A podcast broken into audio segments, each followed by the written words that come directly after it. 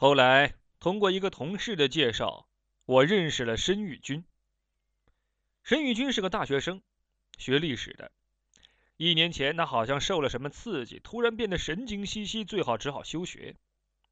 申玉军的母亲是一个挺有名的演员，那个同事采访过他，他托付那个同事帮申玉军找一个高明的心理专家，为他摆脱内心的阴影。申玉军不漂亮。第一次见面，我发现她的脸色很不好，眼神飘忽不定。她穿着一条白色连衣裙，雪白雪白，一尘不染。她的项链也是纯白的。根据她的服饰，我就能找到百分之四十的心理症结。在我的询问下，她轻声向我诉说她的哀伤，她的迷茫。你哀伤什么？迷茫什么？我总觉得，我把自己丢了。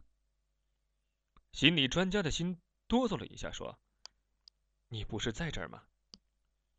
他深深的看着我，摇了摇头：“我已经不是我了。”我想了想，说：“你愿意接受催眠吗？”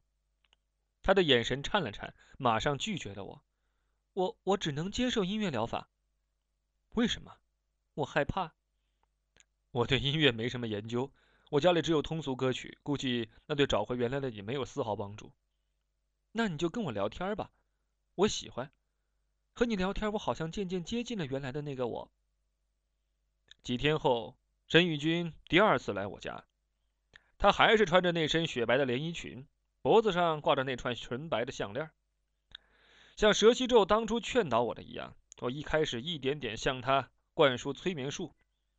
我想起他是学历史的，就说。我们中国运用催眠术历史最悠久，在唐代，唐明皇就在方士的帮助下游历了月宫中的玉宇琼阁，还观赏了仙女的轻歌曼舞。从精神医学角度分析，那就是在催眠中看到的人为幻境。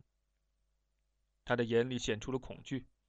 我最害怕灵魂出窍，被带到一个完全陌生的地方，比如时光隧道里，比如海市蜃楼中。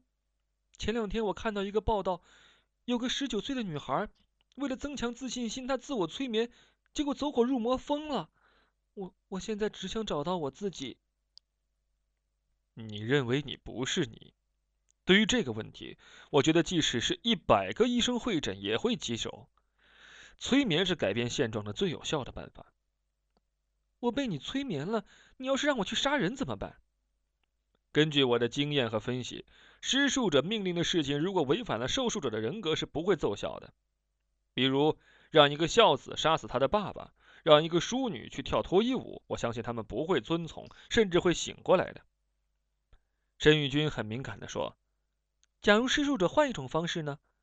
比如，他想让受术者去偷钱，却这样暗示他说：那些钱本来就是你的，被人偷走了，你去拿回来。”哼，这就取决于催眠师的品性了。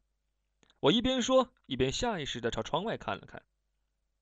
申玉君叹了口气说：“现在啊，我不信任任何人了。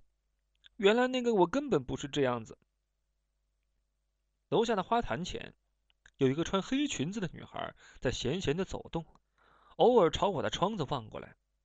我觉得这个场景很熟悉。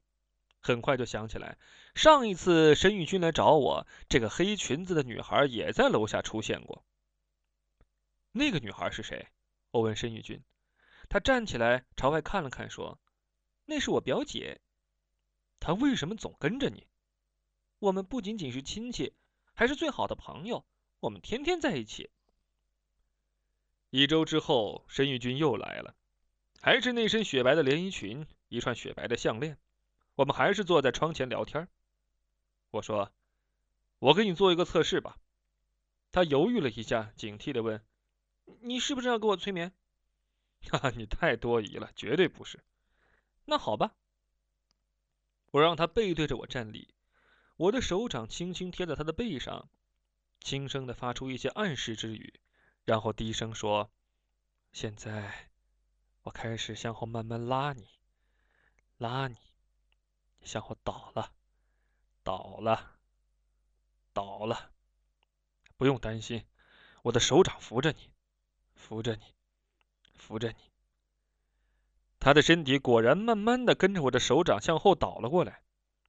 接着，我又站在他的前面，让他看着我的眼睛。对视很长时间之后，我慢慢伸出双手，轻轻挨着他的太阳穴，目光盯在他的鼻梁上，低声说：“当我的手离开时，你会跟着我向前倒，向前倒，向前倒。”他果然像僵尸一样朝我慢慢的倒了过来。他有足够的暗示性注意力。我扶住他的身子，淡淡的说：“你的素质。”最适合做催眠术了。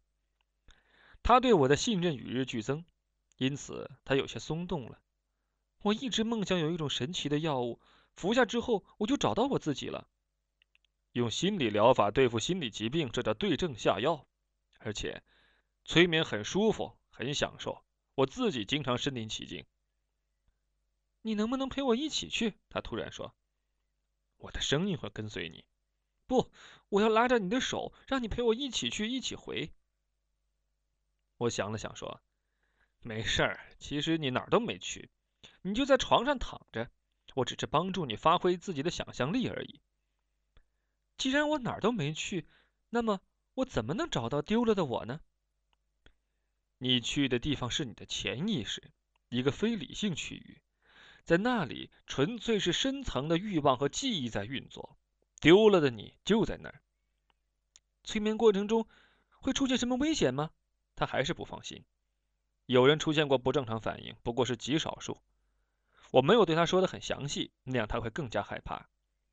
接受催眠的人有很多种古怪的临床现象，比如昏厥，比如突然手舞足蹈，比如感觉改变，把热的当成冷的，把冷的当成热的，比如意识呈现游离状态，注意力不能集中。没有焦点，散漫的像云雾，比如年龄退化，变得像个小孩。我忽然想放弃为他催眠的念头了。这样一个敏感多疑的人，被催眠之后，说不准会做出什么事儿。这时候，他那一点松动也拧紧了。他说：“我不想做了。”停了停，他又说：“我回家和妈妈再商量商量吧。”他离开我的房间之后，我朝楼下望去。那个穿黑裙子的女孩还在楼下的花坛前散步，她正巧抬头看了看，见我正朝她望，又把头低了下去。只要看见申玉君，就能看见这个穿黑裙子的女孩。我忽然感到这件事有点恐怖。两个女孩好像有一个是另一个的复制品，或者说有一个是另一个的影子。她是申玉君的影子，申玉君是她的影子。申玉君走出了楼道，两个人一起走出小区。我望着那一白一黑两个背影，一直到看不见才回头。